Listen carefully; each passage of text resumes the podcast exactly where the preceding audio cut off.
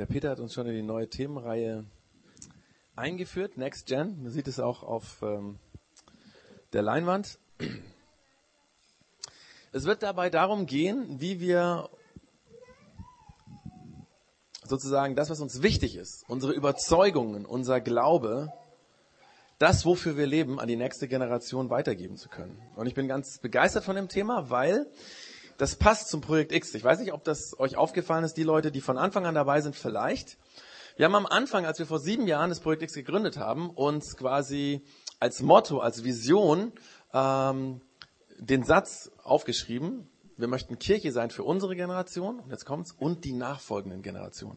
Das heißt, es ist sozusagen unsere DNA, das ist unseren Genen drin. Wir möchten nicht nur für uns da sein, sondern für die nächste Generation. Deswegen begeistert mich das Thema. Und natürlich geht es bei dem Thema, wir haben es eben schon gehört, von, um die Leute, die eigene Kinder haben, ganz klar. Also das betrifft mich, das betrifft viele von hier. Die Frage und Herausforderung, was wirst du an deine eigenen Kinder weitergeben? Was willst du weitergeben? Aber genauso betrifft das auch all die Menschen, die keine Kinder haben, weil nächste Generation im Sinne von wir als Gemeinschaft, wir als Community meint natürlich uns als Ganzes, ja. Also im Grunde genommen Next Gen, Gen äh, betrifft alle von uns hier, alle, die hier irgendwie im Projekt X sind, dass wir uns fragen, was wollen wir an die Kinder, die hier so vorher zwischen uns hin und her gewuselt sind, die hier so rumlaufen, was wollen wir, was können wir an die weitergeben? Und dann hat es nochmal eine größere Dimension, dieses Thema, nämlich, es gibt ja noch im anderen Kontext Kinder, für die wir verantwortlich sind. Also, was weiß ich, in der Nachbarschaft, wo ich Verantwortung übernehme, wenn die Kinder draußen spielen. Oder im Kindergarten, wo die eigenen Kinder sind oder wo du vielleicht arbeitest. Oder auch die Schule deiner eigenen Kinder, die Schule, wo du arbeitest, im Verein, wo du Kinder betreust, wo auch immer. Auch da stellt sich die Frage, was willst du an diese nachfolgende Generation weitergeben? Was sollen sie von dir mitnehmen? Wie willst du sie prägen? Darum geht's bei diesem Thema Next Gen. Und natürlich wissen wir alle, dass dabei unsere Taten lauter reden als unsere Worte. Entwicklungspsychologen sagen, dass sich Kinder vor allem abschauen, was wir tun. Die Worte sind gar nicht so wichtig. Sie gucken, was wir machen und sie machen uns nach. Wir wissen das alle, theoretisch. Aber in der Praxis verhalten wir uns dann oft doch anders, ja.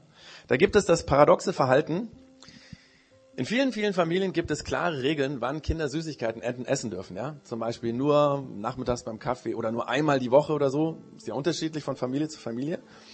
Wenn dann die Kinder im Bett liegen, wird die Gummibärchentüte ausgepackt und am Ende vom äh, Tatort ist es dann leer. Ja? Ähm, kennt ihr vielleicht von euch selber? Habt ihr vielleicht erlebt bei euren Eltern? Genauso gehen auch viele Eltern mit dem Glauben um. Vielen Eltern ist es wichtig, dass ihre, Christ, äh, ihre Kinder im christlichen Glauben unterwiesen, so nennt man das ja, werden. Also, sie erinnern sich noch positiv an die katholische, an den katholischen oder evangelischen Kindergarten und deswegen soll ihr Kind auch in so einen Kindergarten gehen, ja. Oder sie denken an die schöne Zeit in der christlichen Kindergruppe zurück und deswegen schicken sie ihre Kinder auch in so eine Kindergruppe. Aber paradoxerweise haben viele die so etwas tun, mit dem Glauben an sich gar nicht viel zu tun. Sie gehen nur an Feiertagen in die Kirche, wenn überhaupt. Sie beten nur selten, vielleicht in, Höchst, äh, in Notsituationen oder so. Eigentlich spielt der christliche Glaube in ihrem Leben nur ganz, ganz nebensächlich eine Rolle, aber für ihre Kinder möchte man gerne, dass das irgendwie wichtig wird. Wir handeln oft so. Ich nehme mich da gar nicht aus. Aber die Wahrheit ist, und wir wissen es alle, das, was wir tun, redet viel lauter als das, was wir sagen. Und natürlich merken die Kinder, wenn die Gummibärchentüte am nächsten Morgen leer ist. Natürlich. Ja. Manchmal leben wir so, als könnten wir unsere Kinder in der Erziehung das Richtige beibringen, ohne es selber zu leben. Und wenn es um den christlichen Glauben geht, dann kann das ganz tragische Folgen haben. Denn was macht die nächste Generation, wenn sie sieht, dass wir über Lieben und Friede und über Vergebung und über Gott, dass er das alles macht, reden, aber selber genau das Gegenteil leben? Im Vorbereitungsteam haben wir an der Stelle über die Geschichte eines Mädchens nachgedacht oder geredet. Das ist tatsächlich passiert. Das, Mädchen hat in den 80er, 90er Jahren äh, in Augsburg in einer Kirchengemeinde in eine Jugendgruppe gefunden. Und sie hat dort ganz viel über den Glauben an Jesus gelernt. Sie hat ähm, gelernt, gehört, wie man das leben soll, wie das im Miteinander geht, was es bedeutet, an Jesus zu glauben. Aber eines Tages bekam sie mit, wie zwischen zwei Frauen ein Streit entstanden ist. Es ging dabei um den Schlüssel vom Putzdienst. Es, beide Frauen hatten sich bereit erklärt zu putzen in dieser Gemeinde, aber es gab nur einen Schlüssel. Und jetzt war die Frage, wo dieser Schlüssel deponiert wird, beziehungsweise wie dieser Schlüssel von der einen Frau zur anderen kommt. Und über diese Frage haben sie sich überworfen. Es war ein Riesending in der Kirche, Anschuldigungen, keine Gesprächsbereitschaft, unversöhnliche Startpunkte und natürlich wurden andere in den Konflikt mit reingezogen. Und dieses Mädchen sah das und hat das miterlebt und das war der Exit für sie aus dieser Gemeinde. Weil sie hat sich gesagt, wenn Christen die immer von Vergebung und Versöhnung reden, so leben, wenn es so weit her ist mit ihrem Gott, dann will ich damit nichts zu tun haben. Und dann hat sie die Gemeinde verlassen. Das ist die negative Seite, was wir negativ in die nächste Generation hineinlegen können. Aber ich will heute über das Positive reden. Weil ich glaube, dass das Positive genau dieselbe und noch viel mehr Kraft hat das Gute, was wir in die Kinder hineinlegen, dass das viel mehr Power hat und Energie. Aber die Frage ist, wie machen wir das? Und wie legen wir das mit unserem Vorbild in die Kinder hinein? Und ich werde dazu eine Geschichte erzählen, und zwar von Josef aus dem Alten Testament. Viele von euch werden diese Geschichte kennen. Irgendwann mal im Religionsunterricht hat man es gehört, oder im Konfikurs, oder in der Firmungsgruppe. Aber interessanterweise wird von dieser Geschichte fast immer nur der zweite Teil der Josef-Geschichte erzählt eigentlich fehlt in den allermeisten Erzählungen der erste Teil. Und ich werde versuchen, diese beiden Teile zusammenzubringen und miteinander äh, zu erklären. Und äh, um diese Geschichte richtig einschätzen zu können, fange ich mit dem Stammbaum an. Ihr habt es hier schon gesehen, der Stammbaum vom Josef. Sein Urgroßvater war der Abraham. Übrigens der Abraham, der auch äh, im jüdischen Glauben, auch im muslimischen Glauben eine große Rolle spielt. Dieser Abraham hatte einen Sohn, der hieß Isaac. Und Isaak wiederum hatte zwei Söhne, Jakob und Esau, wobei schon die Aufzählung dieser beiden Namen, Jakob, Esau, eine Wertung in der Familiengeschichte ist. Denn eigentlich müsste es Esau und Jakob heißen. Beide waren Zwillinge, aber Esau war zuerst geboren. Und damit war er der Stammesnachfolger. Er war der rechtliche Erbe. Er würde den Patriarchen, seinen Vater, als Patriarch ablösen. Sein Bruder, der Jakob, man sieht es hier, hatte zwölf Söhne und der bekannteste von ihnen war der Josef. Und die Geschichte von Josef fängt fast immer damit an, dass erzählt wird, dieser Josef war der Lieblingssohn seines Vaters, Jakob. Und wie es dazu kam, das lag eigentlich daran, dass der Jakob, er wollte eigentlich nur eine Frau heiraten, nämlich die Rahel. Aber durch einen Betrug seines Schwiegervaters und dadurch, dass seine geliebte Rahel jahrelang kinderlos war, fand er sich eines Tages in einem komplizierten Patchwork-Familiensystem wieder. Ähm, er hatte offiziell zwei Frauen, dann hatte er noch zwei sogenannte Nebenfrauen, die eigentlich die Mägde seiner Frauen waren, und alle vier Frauen zusammen hatten mit ihm zwölf Söhne und noch etliche weitere Töchter. Und diese Patchwork-Familie hatte an sich schon wie alle Patchwork-Situationen ganz, ganz viel äh, Konfliktpotenzial in sich, ist ja logisch. Dazu kam allerdings, dass die geliebte Rahel, also die Frau, die er eigentlich alleine heiraten wollte, dass diese Rahel bei der Geburt ihres zweiten Sohnes Benjamins starb. Und damit wurden diese beiden Söhne Josef und Benjamin, die beiden letzten sind die beiden kleinen, wenn man nochmal zu dem Stammbaum zurückgeht. Das andere brauchen wir noch nicht. Der Stammbaum kann jetzt relativ lange da bleiben. Der Josef und sein kleiner Bruder, der Benjamin, die wurden zu den Lieblingen des Vaters. Und ganz besonders der Erstgeborene, der Josef. Deswegen wird diese Geschichte so erzählt. Es fängt immer damit an, der Josef war der Lieblingssohn. Verwöhnter Fratz, könnte man sagen. So beginnt diese Story. Und seine Halbbrüder fingen den Josef für seine Sonderstellung an zu hassen. Mit jedem Tag wuchs der Hass. Wuchs der Hass. Am Anfang waren es nur zynische, bissige Bemerkungen. Und am Ende stand der Beschluss, diesen gehassten Josef umzubringen. Papa und Mama waren in einer Situation weit weg. Nur die Brüder, nur Josef alleine und plötzlich kochte der Hass so über in die Entscheidung, jetzt bringen wir ihn um. Das war eine Affektentscheidung, deswegen hat man ihn erstmal geschnappt und in eine Zisterne, die da war, geschmissen. Da konnte er nicht weglaufen. Und dann hat man beratschlagt, was machen wir denn jetzt mit ihm? Wie bringen wir ihn am besten um die Ecke? Aber beim Diskutieren entschloss man sich dann plötzlich Erbarmen mit diesem armen Jüngling zu haben. Ach, wir werden ihn doch nicht umbringen. Nein, wir werden ihn verkaufen. Viel besser. Weil erstens, dann ist er ein für alle Mal weg. Unserem Papa, dem erzählen wir, er sei umgekommen. Wir tränken sein Gewand in Blut von einem Schaf und dann erzählen wir die Geschichte. Und dann haben wir noch Geld, mit dem wir uns vergnügen können. Ist doch super. So wurde der Josef mit 17 oder 18 Jahren als Sklave an eine Händlerkarawane verkauft, die auf dem Weg nach Ägypten war. Wenn wir solche Geschichten in der Bibel lesen oder wenn wir sie hören, dann tendieren wir dazu, die Tragik zu überhören, die da drin lag. Aber wenn hier steht, als Sklave verkauft, dann war das für den Josef sein Ende. Nie wieder würde er frei sein, das wusste er. Nie mehr würde er seine Familie sehen können, nie mehr würde er im Wohlstand leben können. Deswegen fing er an, um Gnade zu betteln. Er schrie, er schlug um sich, er flehte seine Brüder an, er heulte, er fluchte, er rief verzweifelt nach seinem Papa. Aber niemand hat ihm geholfen. Und dann wurde er gefesselt und mit gefesselten Armen an einem Strick musste er hinter der Karawane hinterherlaufen in sein Verderben. In Ägypten wurde der Josef dann an einen Mann namens Potiphar verkauft. Der war der Oberbefehlshaber der königlichen Leibgarde, also ein ganz, ganz wichtiger, angesehener Mann in dem Land. Und an dieser Stelle steht in der Bibel, in diesem Text, was sehr merkwürdig ist. Obwohl für Josef die ganze Sache wie ein Albtraum war, obwohl es so aussah, als hätte Gott ihn vergessen, als hätte Gott sich gegen ihn verschworen. Ich meine, wir hätten alle gesagt, hey Gott, warum machst du das? Was soll das? Trotzdem entschied sich Josef so zu leben, als wenn Gott auf seiner Seite wäre. Josef versuchte immer und zu jeder Zeit das Richtige und das Gute zu tun. Und weil er ganz begabt war, weil er schnell in diese Sprache hineinkam, sie gelernt hat, weil er Organisationstalent hatte, wurde er nach relativ kurzer Zeit zum persönlichen Diener seines Herrn, Potiphar. Ihm wurde die komplette Dienerschaft unterstellt und er hat die Verantwortung über den gesamten Besitz seines Herrn bekommen. Aber es gab auch bald ein kleines Problem oder ein immer größer werdendes Problem. Die Frau des Potiphar fühlte sich nämlich wie so viele Frauen von großen Persönlichkeiten vernachlässigt, vernachlässigte Millionärsfrau. Naja, und sie hatte jeden Tag mit diesem attraktiven jungen Josef, sehr begabten Mann zu tun. Und sie verguckte sich in diesen attraktiven Mann und sie versuchte so ein Techtelmechtel mit ihm anzufangen. Sie wurde dabei immer aufdringlicher um ihn irgendwann ins Bett zu kriegen. Und sie hielt damit auch nicht hinter dem Berg, sondern sie sagte sehr direkt, hey, komm, verführ mich. Wir können Spaß haben.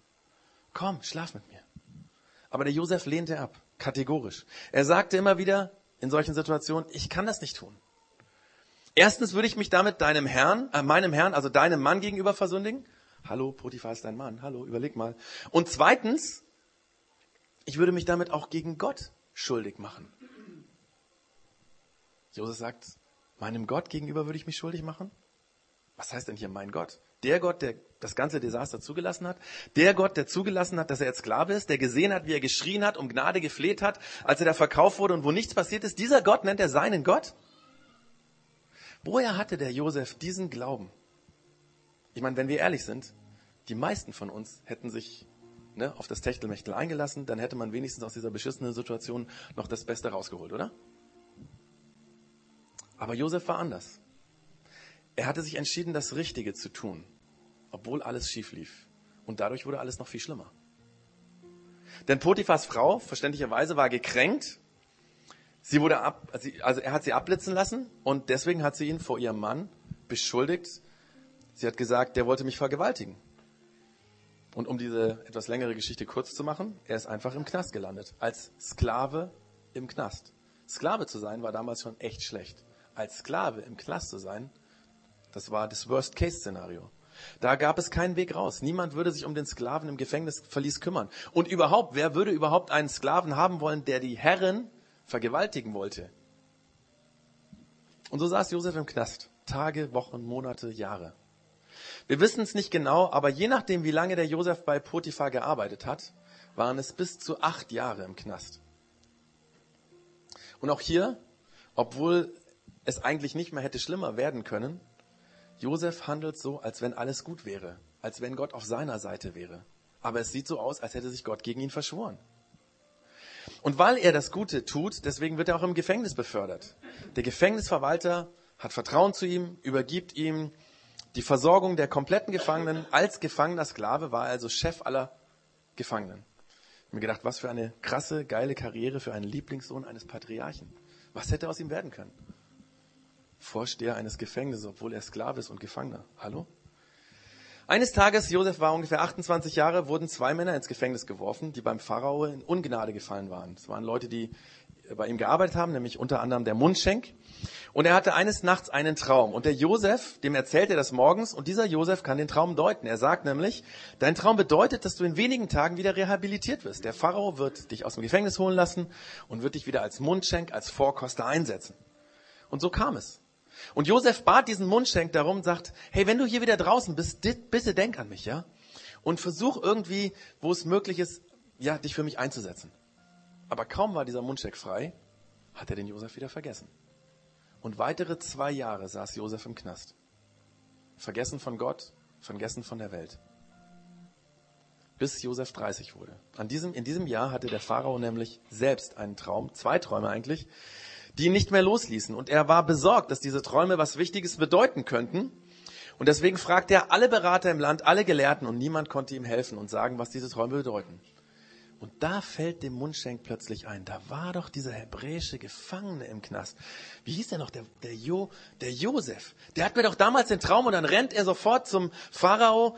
Natürlich, wie er das darf, ne, muss man natürlich ein bisschen aufpassen, darf ja nicht zu jeder Zeit zu ihm und sagt dann dem Pharao, hey, da war dieser Josef, damals als ich im Gefängnis war, ein hebräischer gefangener Sklave, der hat mir meinen Traum gedeutet. Und er schlägt ihm vor, den Josef aus dem Gefängnis zu holen und so wird's getan.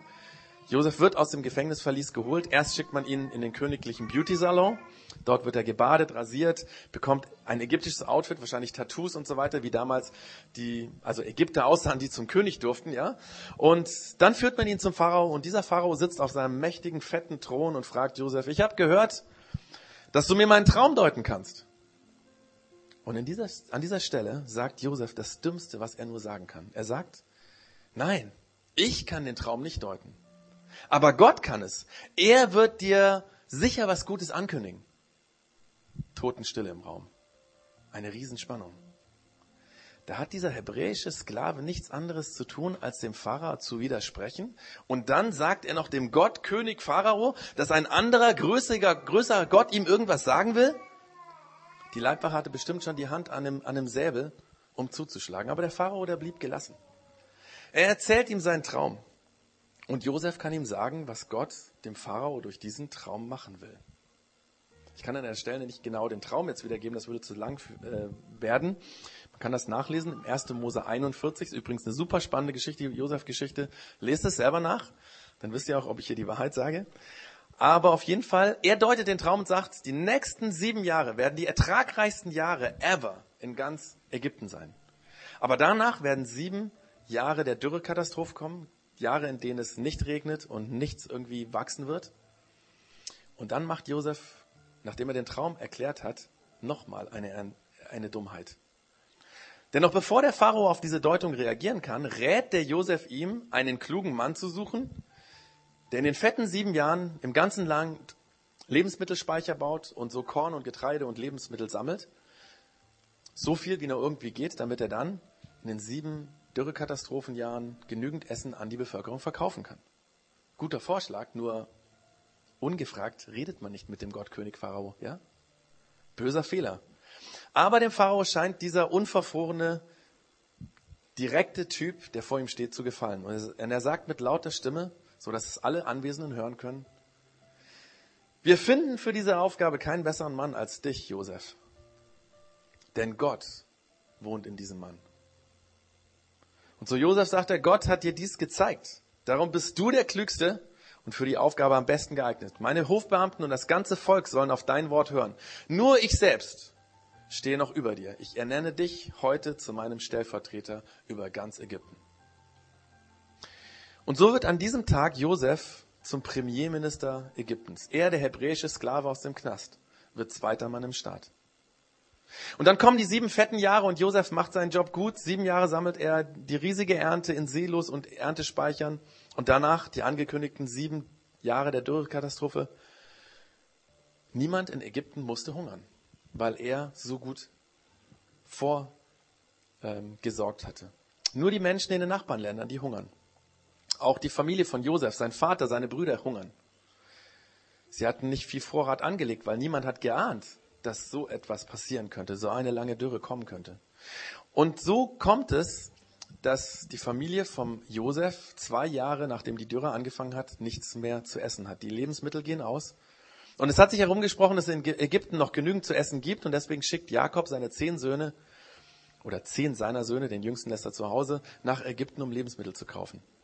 Und die zehn reisen nach Ägypten und müssen dort wie alle Ausländer, die Nahrungsmittel kaufen wollen, vor dem Premierminister des Landes, den zweitmächtigsten Mann der damals bekannten Welt, vorsprechen.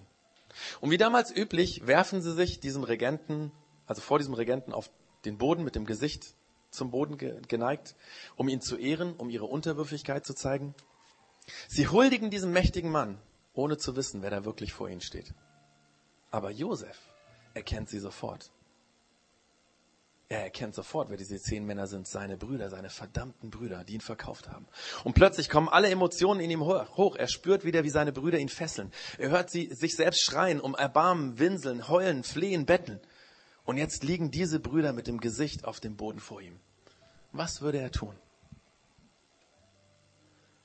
Aber Jesus, äh, der Josef sieht nicht nur den, in diesem Moment äh, oder in diesem, äh, dieser Situation den Moment, wo er verkauft wurde. Er sieht noch was anderes, eine andere Szene aus seinem Leben. Und die kommt im ersten Teil seiner Geschichte vor, die fast nie mit dem zweiten in Verbindung gebracht wird.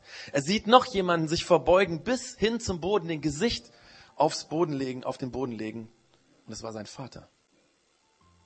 Als kleiner Junge hat er das gesehen. Und jetzt sieht er diese Bilder vor sich. Sein Vater Jakob, wir sehen es auf dem Stammbaum, der hatte sich lang bevor Josef geboren wurde mit seinem Bruder Esau überworfen. Das heißt, sein Vater hatte seinen Bruder, also den Onkel, ne, also den Onkel von Josef, be übelst betrogen. Erst hat er ihm ganz böswillig den, das Erstgeburtsrecht abgekauft.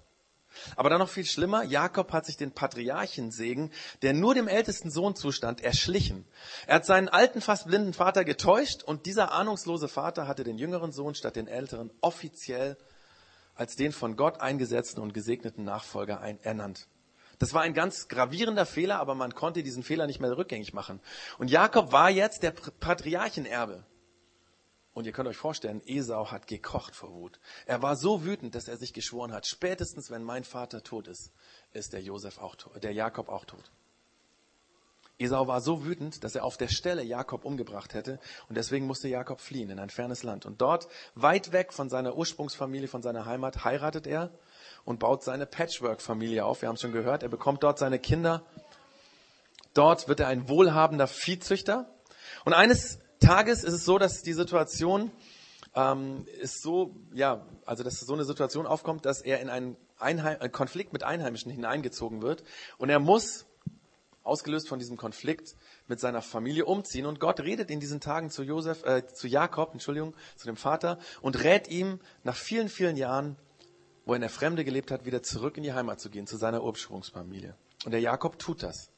Er zieht mit seinen Frauen und Kindern und seinem ganzen Hab und Gut zurück in die Heimat. Und auf der Reise erfährt Jakob, dass sein Bruder Esau ihm also mitbekommen hat von seiner Heimkehr und losgezogen ist mit 400 bewaffneten Männern, quasi ihm entgegenkommt. Jakob packt die Angst. Er weiß, was seiner Familie passieren wird, wenn Esau immer noch zornig auf ihn ist. Und warum sollte er ihm verziehen haben? Was wird er wohl wollen, wenn er mit 400 bewaffneten Männern ihm entgegenzieht? Bestimmt nicht, um Frieden zu schließen.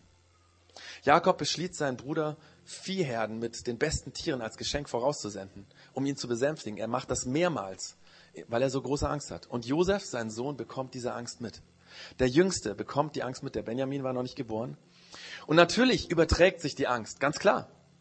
Und dann kommt der Moment, wo am Horizont diese 400 Mann starke Armee auftaucht und Josef sieht, wie sein Vater die Familie in drei Gruppen aufteilt, damit sie nacheinander in die Richtung des Onkels ziehen. Und an dieser, dieser Stelle steht was ganz, ganz Interessantes im ersten Mosebuch. Wir schauen uns das mal an. Das Erst steht da, da stellte Jakob die Kinder zu ihren Müttern, zu Lea und zu Rahel und zu den beiden Nebenfrauen. Und dann geht's weiter. Dann ließ er die Nebenfrauen mit ihren Kindern voranziehen, vorangehen. Dahinter ging Lea mit ihren Kindern und zum Schluss kam Rahel mit Josef. Die Bibel ist ja voller Erzählungen und die Autoren der biblischen Geschichten lieben Wiederholungen. Wenn ihr die Bibel lest, werdet ihr merken, es gibt an manchen Stellen abstruse Wiederholungen, wo wir, die würden wir kurz zusammenfassen. In unserer heutigen Literatur wird es ganz kurz zusammengefasst. Damals war es ein Literaturstil zu wiederholen. Und immer dann, wenn diese Wiederholung unterbrochen wird, bedeutet das, jetzt ist was ganz, ganz, ganz Wichtiges. Und das passiert hier. Normalerweise müsste nämlich dieser Satz anders aussehen. Normalerweise müsste er so aussehen. Dann ließen die, er die Nebenfrauen mit ihren Kindern vorangehen. Dahinter ging Lea mit ihren Kindern. Und zum Schluss kam Rahel mit ihrem Kind. So müsste es heißen. Aber es heißt nicht so. Es heißt Rahel mit ihrem oder mit Josef. Und das hat einen Grund. Der Erzähler will uns klar machen, Josef hat das, was hier passiert ist, ganz besonders geprägt. Es gibt sogar Theologen, die sagen, die ganz fest überzeugt sind, der Josef hat diese Geschichte selber aufgeschrieben, weil er sagen will, hey, ich war dabei, ich habe das miterlebt, ich habe das gesehen, das hat mich geprägt. Und dann sieht Josef, wie sein Vater diesen drei Gruppen vorauseilt, auf den Bruder zu, wie er zwischendrin sich hinkniet auf die Knie mit dem Gesicht zum Boden dann steht er wieder auf, geht ein paar Schritte, fällt wieder hin, verbeugt sich wieder, steht wieder auf. Und das wiederholt sich siebenmal. Und beim siebten Mal, direkt vor dem Esau, bleibt er liegen, mit dem Gesicht zum Boden und wartet ab. Und das sieht Josef vor seinen Augen, als seine Brüder dort in Ägypten auf dem Boden liegen und ihm huldigen, mit dem Gesicht zum Boden. Und er erinnert sich dann, wie damals der Onkel Esau auf seinen Vater zugeht, sich zu ihm runterbeugt, seinen Vater aufrichtet ihm um den Hals fällt und weint und weint. Und er sieht, wie sein Vater weint. Und dann sieht er noch, wie der Onkel mit seinem Vater weinend auf sie zukommt, auf ihn und seine Geschwister und plötzlich fragt, wer ist das? Und dann hört er noch, wie sein Vater sagt, das sind die Kinder, die Gott mir geschenkt hat. Und dann steht in dieser Erzählung, die Nebenfrauen mit ihren Kindern traten hinzu und warfen sich vor Esau nieder, ebenso Lea mit ihren Kindern und zuletzt Rahel mit Josef. Alles das sieht Josef wie ein Film vor sich ablaufen. Jetzt, wo er die Macht hätte, seinen Brüdern alles heimzuzahlen. Er hätte sie, er könnte sie hinrichten lassen. Er könnte sie als Sklaven verkaufen. Er könnte sie foltern und quälen lassen. Er könnte alles tun. Alles. Und niemand wäre gegen ihn. Alle wären auf seiner Seite. Aber Josef sieht vor sich, wie sein Onkel seinem Vater auffällt und ihm um den Hals fällt. Und deswegen entscheidet sich Josef, das Gleiche zu tun. So ganz sofort gelingt ihm das nicht. Zu tief waren die Verletzungen. Es ist eine ganz super spannende Geschichte. Auch empfehle ich euch, Mose, 1. Mose 42 bis 45 zu lesen, wie er sich versöhnt hat. Aber seine Absicht war, das zu tun. Und am Ende fällt er tatsächlich seinen Brüdern um den Hals und weint und weint. Und er sagt zu ihnen, auch wenn ihr es böse mit mir gemeint habt, Gott hat alles gut gemacht. Und das ist jetzt das Wichtigste. Vergesst, was ihr getan habt. Lasst uns wieder Familie sein. Und er lebt dann diese Versöhnung wirklich. Einige Jahre später, als sein Vater Jakob stirbt, kommen diese, bekommen diese zehn Brüder nochmal richtig Angst, weil sie denken sich, ja, vielleicht hat der Jakob ja nur gewartet, bis sein Vater tot ist. Und jetzt will er sich rächen. Aber als der Josef das mitbekommt, fängt, fängt er wieder an zu weinen. Und er sagt ihnen, hey, habt doch keine Angst. Ich werde doch nicht umstoßen, was Gott selbst entschieden hat. Ihr hattet Böses mit mir vor, aber Gott hat, zum, hat es zum Guten gewendet. Habt keine Angst. Ihr könnt euch auf mich verlassen. Ich werde für euch und eure Familien sorgen. So sehr prägt die Vergebung von Esau den kleinen Josef, dass er viele Jahre später in der krassesten, emotionalsten Krise seines Lebens die richtige Entscheidung trifft und seinen Brüdern vergibt so wie vor vielen, vielen Jahren sein Onkel seinem Vater vergeben hat. Und jetzt habe ich eine ganz entscheidende Frage für uns. Was wäre, wenn diese, wenn deine Entscheidungen genauso viel Einfluss auf das Leben der Kinder haben, für die du Verantwortung trägst, wie die Entscheidung von Esau auf seinen Neffen Josef hatte? Was wäre, wenn deine Entscheidungen genauso viel Einfluss auf das Leben der Kinder haben, für die du Verantwortung trägst? Kinder lernen vor allem davon, wie wir uns in Krisen und in kritischen Situationen verhalten. Viele Jahre später erinnern sich die Kinder nicht mehr daran, was wir gesagt haben. Aber sie wissen, wie wir in der Krise reagiert haben. Und das brennt sich in ihre Kinderseelen ganz tief ein. Und diese Prägung in der Seele, die tragen sie ein Leben lang mit sich. Und diese Prägung ist entscheidend dafür, wie sie selbst in ähnlichen Krisen reagieren werden. Sie werden sich daran erinnern, ob du vor schwierigen Situationen, zum Beispiel in deiner Ehe, in deiner Partnerschaft, auf der Arbeit, in Freundschaften, weggelaufen bist oder ob du durchgehalten hast, gekämpft hast, alles getan hast, um zu versöhnen. Sie werden sich daran erinnern, ob du dich gerecht hast oder ob du vergeben hast. Und sie werden sich daran erinnern, ob du deine Fehler zugegeben hast, ob du versucht hast, das wieder gut zu machen, was du falsch gemacht hast, oder ob du so getan hast, als wäre nichts passiert.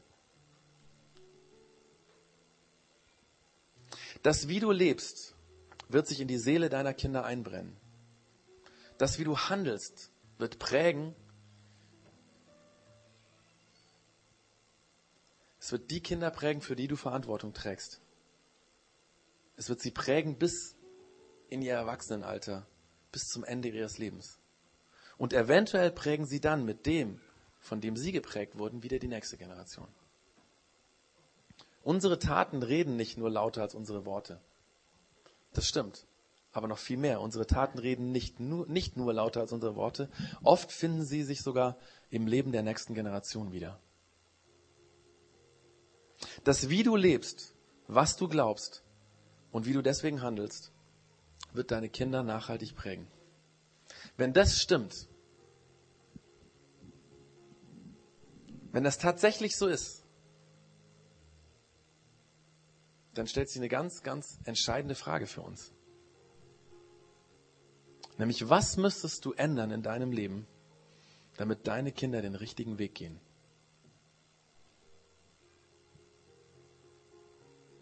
Was müsstest du ändern, damit deine Kinder anfangen können, an Gott zu glauben, weil sie an dir sehen, das ist nicht nur bla bla, das ist real.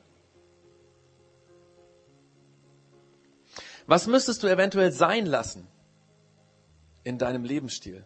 Verändern, Angewohnheiten verändern. Und was müsstest du eventuell anfangen zu tun, damit deine Kinder spüren, dass dieser Jesus wirklich da ist? Und dass er nicht nur ein netter Glaube ist und irgendwie christliches Dasein, sondern dass das wirklich das Leben prägt. Und dass es entscheidender Unterschied ob, ist, ob Jesus da ist oder ob er nicht da ist. Das sind Fragen, die kann nur jeder alleine beantworten. Aber es ist so wichtig. Schon, ich würde sogar sagen, selbst dann, wenn du noch gar nicht an heiraten denkst, selbst dann ist es wichtig, dir diese Frage zu stellen. Weil erstens prägst du jetzt schon Kinder. Und zweitens, wenn du dich jetzt nicht änderst, je älter du wirst, desto schwieriger wird es. Und ich muss ganz ehrlich sagen, das hat mich sehr berührt. Ich predige das nicht euch, sondern auch mir selber. Und ich glaube, ich muss Dinge ändern weil ich sonst meine Kinder in eine Richtung präge, wie ich sie eigentlich nicht prägen will.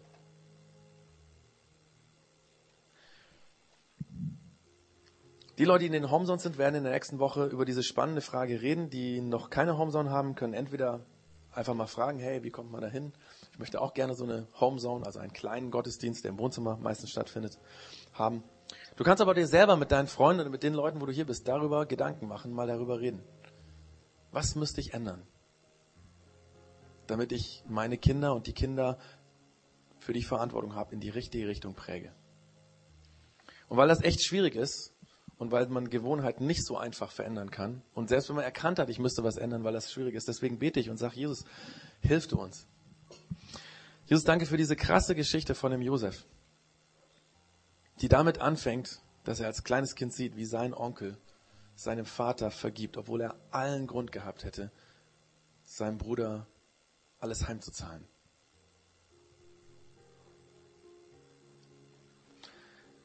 Jesus, wir möchten davon lernen, dass wir auch positiv die nächste Generation prägen. Und du weißt, was ich ändern müsste, du weißt, was jeder hier im Raum ändern müsste in seinem Leben, um richtig zu prägen. Zeig uns das. Mach uns die Augen auf. Und dann gib uns den Mut, das noch viel, viel wichtiger ist und viel schwieriger ist, uns wirklich zu verändern, dran zu bleiben. Nicht uns damit zufrieden zu geben, wenn wir es versucht haben und dann konnten wir uns nicht ändern, sondern zu sagen, ich will mich ändern, damit meine Kinder an mir sehen, was mir wirklich wichtig ist und woran ich glaube. Danke, Jesus, dass du uns dabei helfen wirst, wenn wir dich darum bitten. Amen.